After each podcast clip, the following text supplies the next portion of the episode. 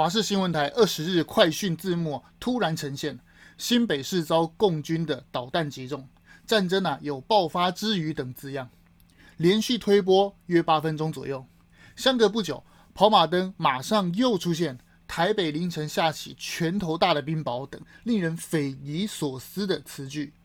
这件事刚发生的时候啊，华视对外宣称啊，表示是因为技术错误。是因为啊，前些日子帮新北市政府为了发布演习而事先预录好的东西，事后啊，还真的拿得出啊新北市政府的执行公文，诶，上面还真的有这样子的行文。不过再怎么掩盖，也掩饰不了种种的疑点。这些疑点啊，爬满了这整个事件。一次出包，可能啊，也真的是算是啊，有可能是真的是技术错误。也有可能呀，有些人其他人讲说啊，有可能是内斗啊，甚至是啊，搞不好是网络啊被害好了。但其实那一次就一次的话，大家可能可能可以接受。那连续两次出包，这样到底是什么意思啊？作为跟国防部啊长期合作的无线老三台之一的这个华视，到底透露出什么样的惊人巧合？今天我们就来好好聊聊。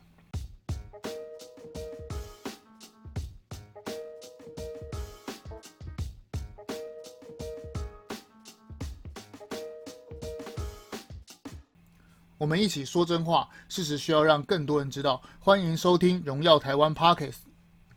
作为说真话的啊，讲实事的这个节目啊，其实我本身其实很讨厌预测、阴谋论，甚至是做过多的猜测。我想说啊，我们可以尽量讲一些啊国际大事，以宏观的角度来解释各种奇形怪状的言论，像是我们之前解密的中共国常常说的啊，台湾自古以来就属于中国这样子的骗术。还有国民党常常说的、常常挂在嘴边的什么“九二共识”啊，这之类的胡说八道。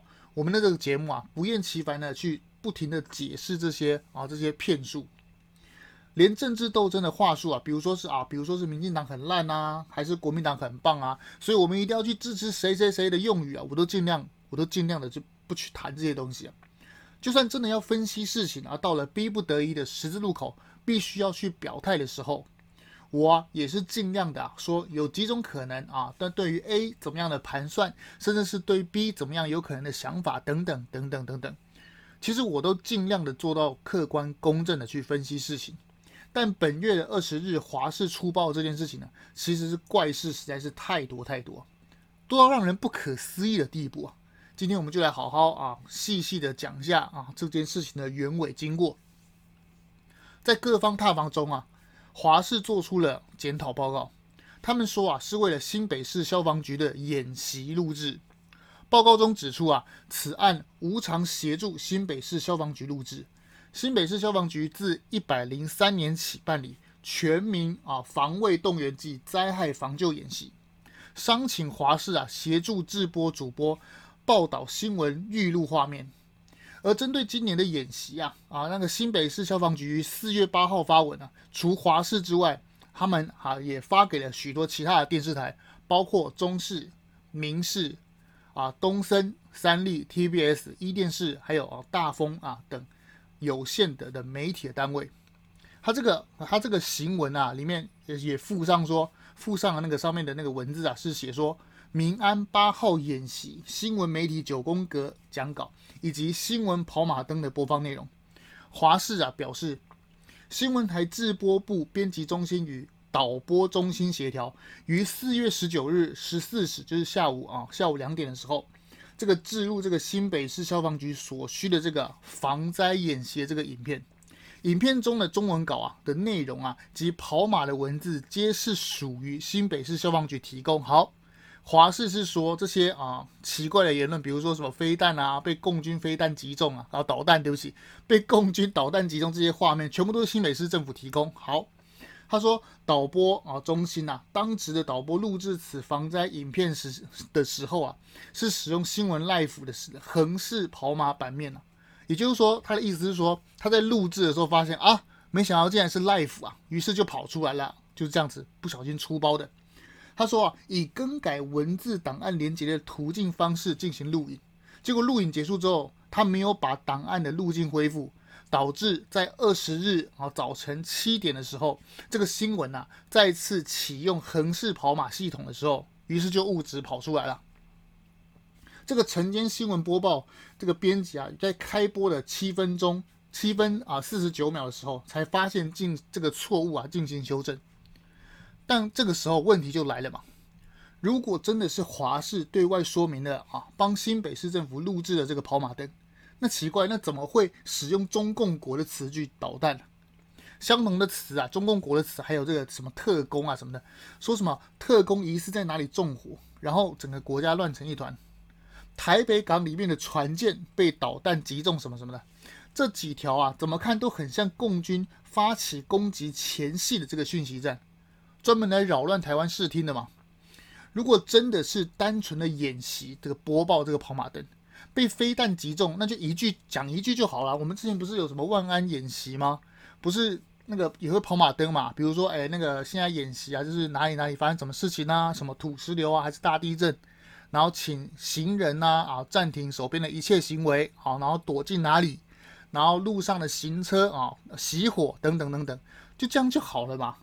你你讲了这么多句，连发这么多句，说什么被飞弹啊被导弹击中？什么台北港里面的船舰被击沉，讲那么多干嘛呢？如果只是啊，如果这个华视只是低级的错误，那何以连续两次出包，而且而且还一度隐匿哦、隐瞒哦，发生如此光怪陆离的事件，真是非常的令人，真是匪夷所思啊！如果真的只是单纯的这个低级错误，那为何承包新北市消防局的案子，只有华视一家出包？不觉得很奇怪吗？你看，我们刚刚前面他那个华视的声明稿不是有讲，他说还有其他媒体嘛，不是还有中视、民视、东森、三立、TBS，那这些那其他为什么就没有出现这件事？就就只有你华视单独出现，而且还出现两次，连续两次哦，真的是天呐！据说啊，国安高层啊知道这件事情的独家快讯之后，大家都吓傻了。此案呢、涉及国安问题。不仅违反广电法里面的妨碍公共秩序或善良风俗，也涉及啊违反了灾害防救法的散播不实讯息之罪。这件事情其实，其实我老实讲，其实我觉得啦，非常的严重，而且让人家越想越奇怪。新北市政府的小编为何要用支那语？导弹、特工，每次听到支那语说什么什么早上好，什么什么哥，什么什么姐。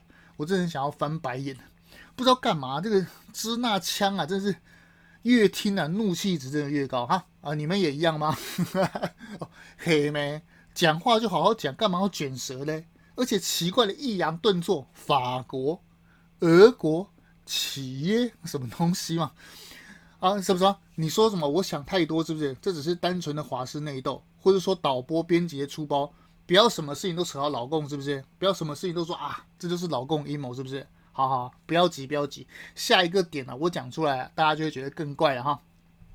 还记得啊，我们前几期啊，不是讲那个俄国入侵乌克兰的时候啊，就对于中共的最好盘算的时候，那时候就有讲了嘛，对不对？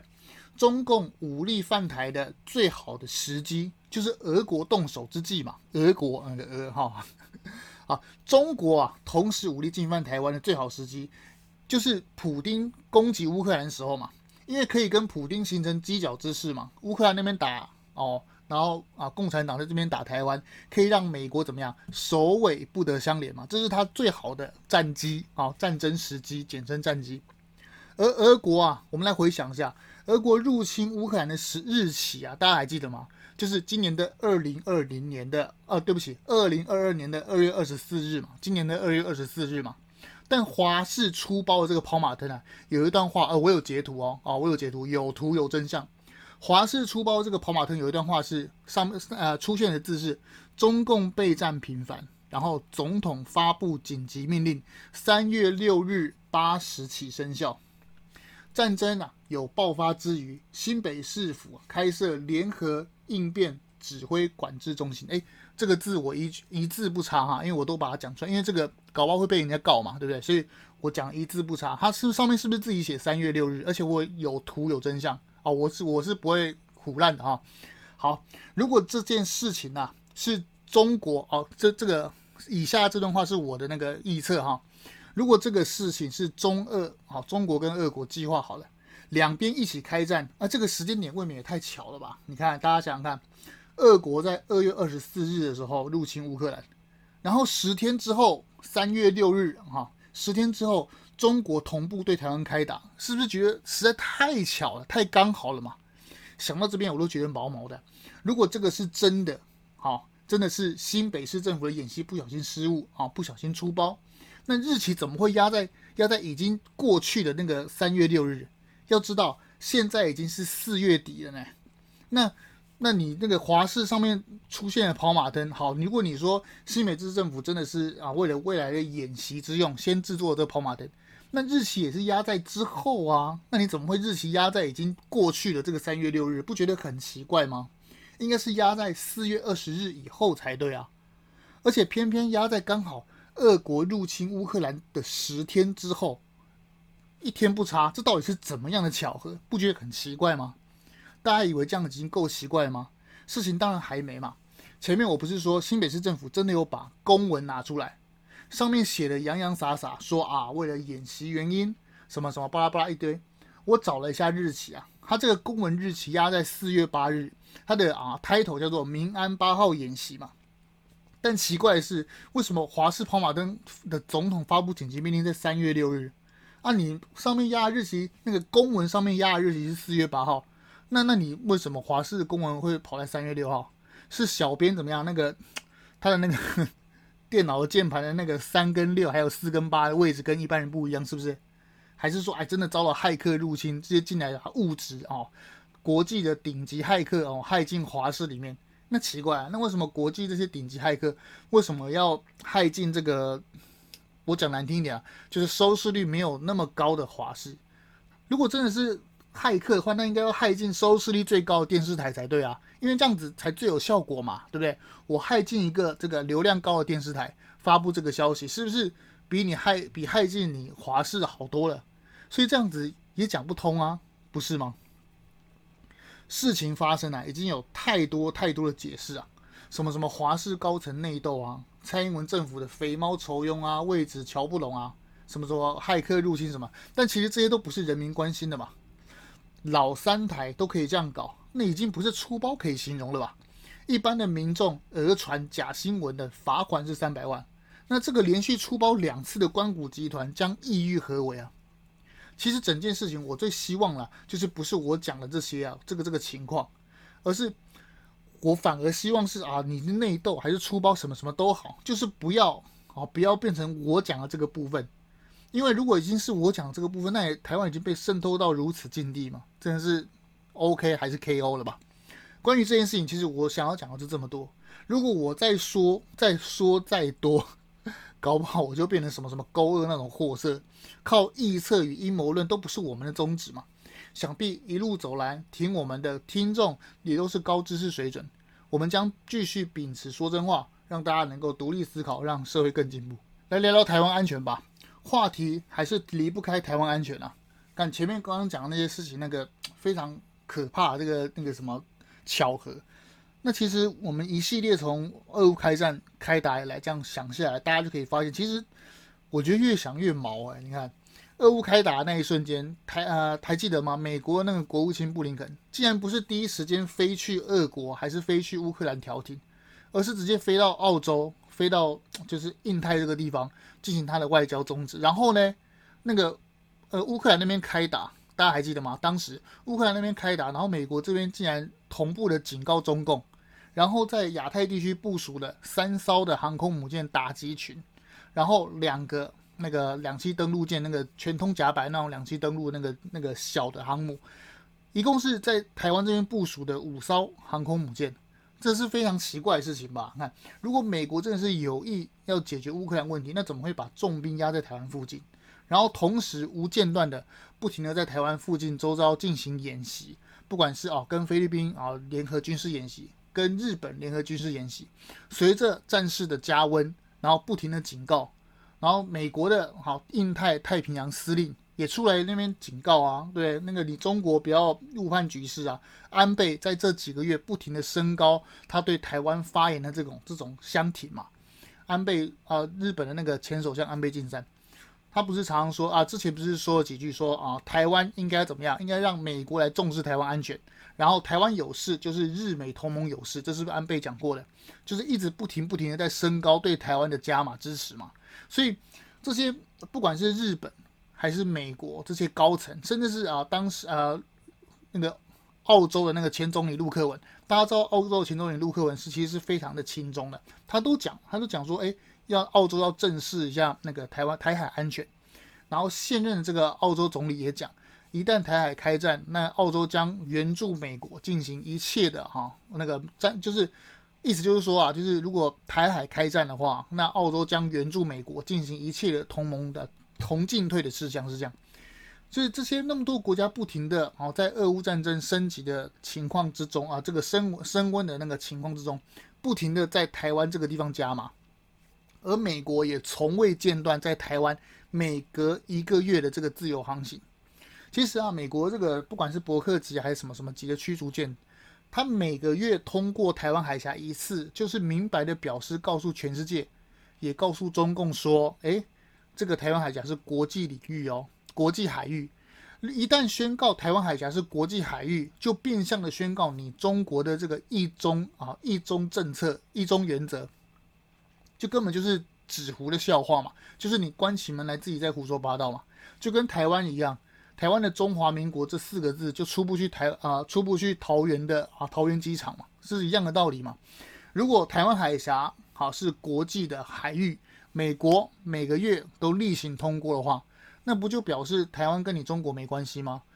就完全附和了庞佩奥来台湾讲的那句话嘛，不是吗？台湾不属于中国的一部分，不是都这样吗？那啊、去年的时候，那个、那个、那个什么，立陶宛也是一样，也是他讲的也是一样。立陶宛说，我们没有违背一中原则跟一中政策，因为什么？因为我承认你中国啊，我也跟台湾进行友谊的关系，正常的官方关系，这不是事实吗？为什么？因为台湾的护照就是有这么多签证的国家都有嘛，都可以去正常使用，而每一个国家的不管船舰还是飞机，甚至是军机，好了。要通过台湾的海域，甚至是空域的时候，也要台湾政府、我们的政府来来放行才行啊，不是吗？很多人都觉得啊，台湾不是国家，不是国家什么的，一直讲一直讲，说说啊，别国啊，全世界都不承认什么，所以我们很艰辛、很艰苦。那其实不是，台湾就已经这么艰苦了。那我们自己的人，我们自己的台湾人还不觉得自己是国家，那不是觉得很奇怪吗？而且，这这个是不是国家会进入一个谬区啊？就是。诶，中华民国跟台湾的关系，其实我要我要这样讲，就是我们现在的政府跟国号是中华民国，这是对的。可是中华民国已经不能代替中国了，所以我们在外面，比如说我们出国拿护照，我们落地签填的表格，都还是填台湾，哪有人填中华民国？没有，这就是因为世界上没有人承认你中华民国代表中国了，所以没有人承认中华民国，是这个原因，并不是说全世界没有人承认你台湾。所以很多那种蓝营民众，好蓝营的啊蓝脑那边讲说，哎，我们要讲中华民国，别人才会承认。我们没有，大错特错，反而是要以台湾好名义来赚出去才会被承认嘛。那像之前那个华航不是改那个机身嘛？然后那个不是为了要飞中国，所以把一些机身的那个涂料啊，台湾意象的涂料把它改掉，这个时候就被那些什么说蓝白黄那些左胶粉那边狂酸，说什么啊要赚中国钱，你看。民进党政府那边搞意识形态，那边华航上面涂料改成台湾，结果不能飞了吧？根本就不是这样子吧？那个是为了要怎么样？要去哄这个巨婴嘛？台湾的这个作为台湾这个名称，横行那个不是横行，就是在国际社会这样走，都买去填台湾。有出过国都知道吧？去欧洲、去美国、去日本、韩国，那、啊、你怎么会填中华民国？顶多填 ROC 吧？比如说你的信上填 ROC，就这样子一样，没有人承认你 ROC 吧？不是吗？这不是事实吗？而且。台湾本来就是国家，为什么？因为我们加入那个 WTO 的时候，就是以台澎金马特别关税区加入的。换句话说，我们在国际上的发声就是我们台澎金马这个地区的主权而已嘛。好，我们名字叫做中华民国，那没关系啊。但是我们主要的这个国家的这个主权的范围，并没有扩及到中国嘛。如果我们宣称我们的主权范围扩及到中国的话，那不那开什么玩笑？要跟共产党去争中共政中呃中国的正统吗？对，就干嘛要掉入别人的陷阱？还有很多人讲说，我们台湾要独立独立什么？独立当然是 OK，但是独立的话会有一个谬区，就是那我们要从哪里独立？如果我们台湾是要从某个政治实体，甚至是国家里面独立出来的话，那是不是就先承认了我们是这个国家的一部分？就是因为我们是这个国家的一部分，或者说这个这个整个区域的一部分，所以我才要从这个区域里面独立出来嘛。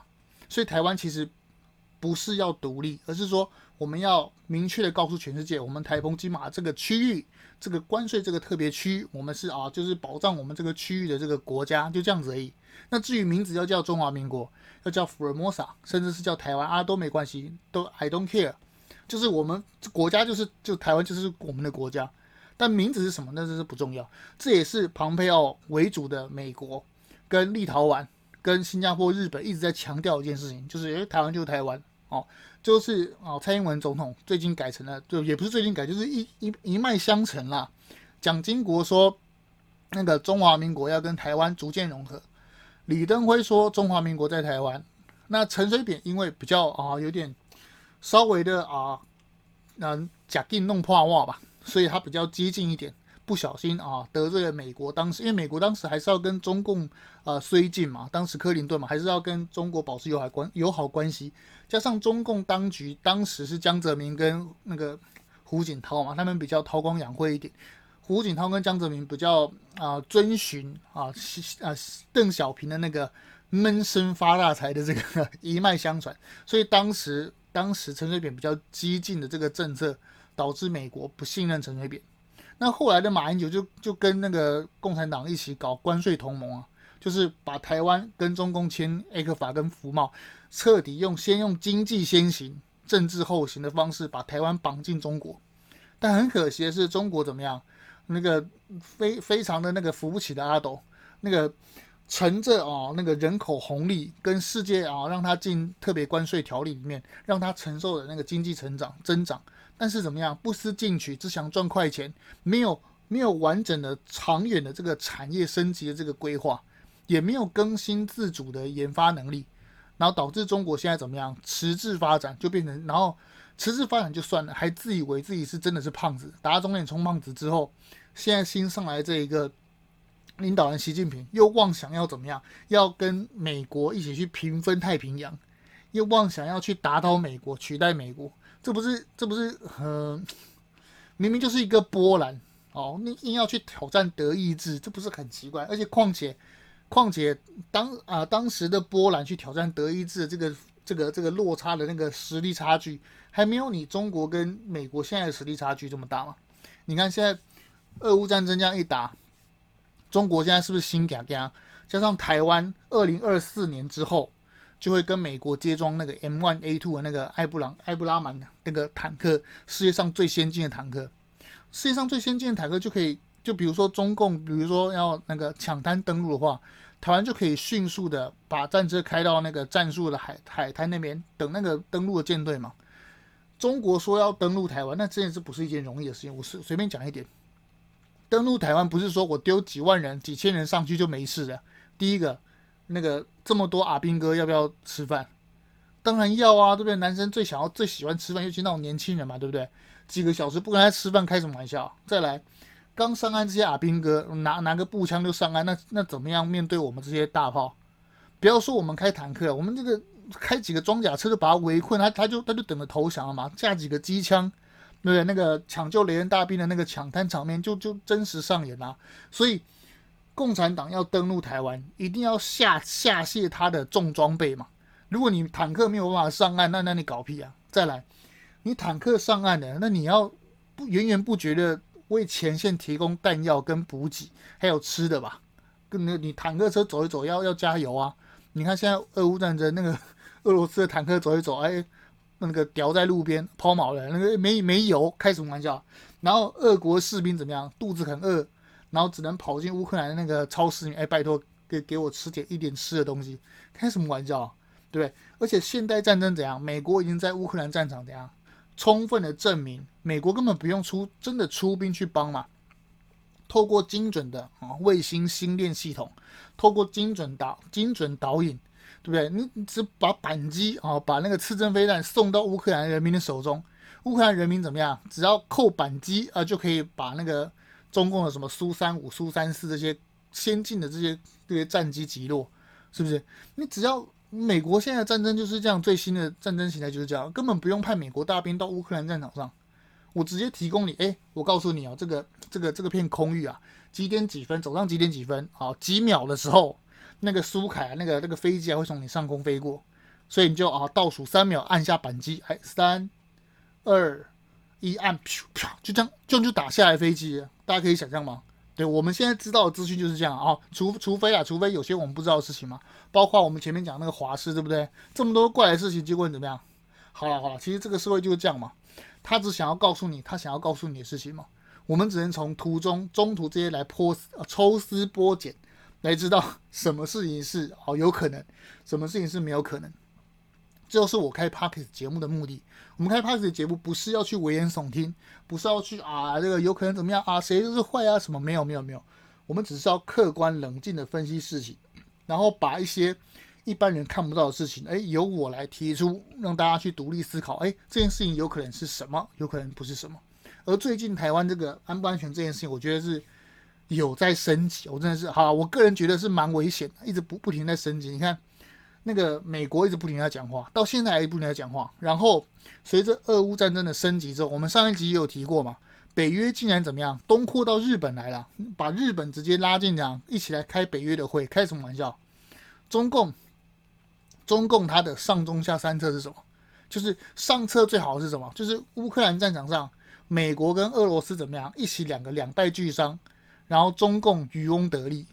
就一要变成世界最强的国家，但很显然的这件事已经不可能了嘛，因为普丁已经奄奄一息了嘛，奄奄一息，已经奄奄一息，所以他只能这样在乌东战场上用他最后的啊奋力一搏，试图把乌克兰的东部跟南部这些精华区临近黑海的地方收入囊中嘛，是这样子的，所以普丁已经被迫退守到他的上中下三策中的中策，就是我们前几期不是有跟大家分析。普丁的上中下三策，普丁现在只剩中策，甚至已经要掉到下策了。那中共现在最好、最安全的方式是什么？第一个就是刚刚讲的，就是中啊美美俄两败俱伤嘛。但显然这事情不是，因为美国就是靠这些先进的这些卫星跟那个通讯跟那些啊情报系统，就已经把那个乌克兰乌克兰站在美国巨人的肩膀上，已经接近可以跟啊普丁打个平手了。那现在呢？那中策是什么？那只能指望中策了嘛。那中策是什么？哎呦，好险哦！那个俄罗斯出手的时候，我没有同步出手，同没有同步出手去啊打台湾。他看到哦，讲讲哎，但是这次欧欧洲啊，北约欧洲跟美国这样制裁俄罗斯，我、开什么玩笑？全世界是这样子，就是中国比较融入全世界。那也就是说，当然啦，制裁别制裁一个国家的话，自己会受伤了，就是。欧洲跟美国都会受伤，因为两边是要贸易的嘛，对不对？我今天不买你的石油，我这边也会受伤，就跟当初拿破仑进行大陆封锁，去封锁英国的的时候也是一样，就是两边都会受伤。那俄国比起啊中国，一俄国其实跟全全球没有连接，没有那么强，但中国跟全世界连接就很强咯。再加上中国这几年的连年的那个灾害，然后中国其实可耕地面积其实没那么高。也就是说，中国每年其实从外从其他国家买进的粮食跟石油什么，它其实是高的。也就是说，换句话说，言而总之就是，中国其实比较依赖国际贸易。一旦中国被全世界制裁的话，那其实中国的受伤程度是远高于俄国的。再加上中国的所有武器，比如说啊，最近上海那个不是要制造那个什么洞洞三的那个航最新的航空母舰，反正它洞洞一。东东二、东东三啊，东东一是什么？辽宁号是不是？辽宁号跟山东号跟现在这个反正什么号？华为的，所有的这个军事的核心都来自俄罗斯爸爸。那看到俄罗斯爸爸的武器一上战场，哇，一脸被打沉了。像上一期我们提到那个俄罗斯号，那个莫斯啊，对不起，莫斯科号，竟然被两发那个老旧上个啊五五十年前的海王星的反舰飞弹。打两发就成了，这个真的是鬼故事啊！诶，那个我们上期有精彩这个故事，我们可以去听上一期这个那个莫斯科号是如何被击沉的，精彩分析都在上一期。所以换句话说，中国其实是非常的心嘎嘎的，他其实非常哎呀，好险我没有开打，对，那我们的武器都是这样，把俄国俄罗斯爸爸的武器买回来再逆向工程。那这这个武器结果发现，哎，俄罗斯爸爸的武器竟然在战场上竟然是这这么不经打，他其实是非常害怕的。对，所以中国现在庆幸的是，他没有没有同步的侵略台湾。会不会中国当时已经跟俄罗斯在那个北京冬奥时会场就已经讲好，哎，你二月二十四打，那我三月六号打，那就不得而知啊。想想就是非常可怕。那我们台湾当然要，哎，其实自己我们本身其实要做到就是不要去信那些什么谣言什么的，然后好好的啊，让也不要让自己自信太多，就是让自己保持有自信，也不要妄自菲薄，然后时时刻刻保持警惕。然后不要去听那些流言蜚语，说真话需要勇气啊！让我们来独立思考，让台湾更进步。荣耀台湾，我们下次见哦。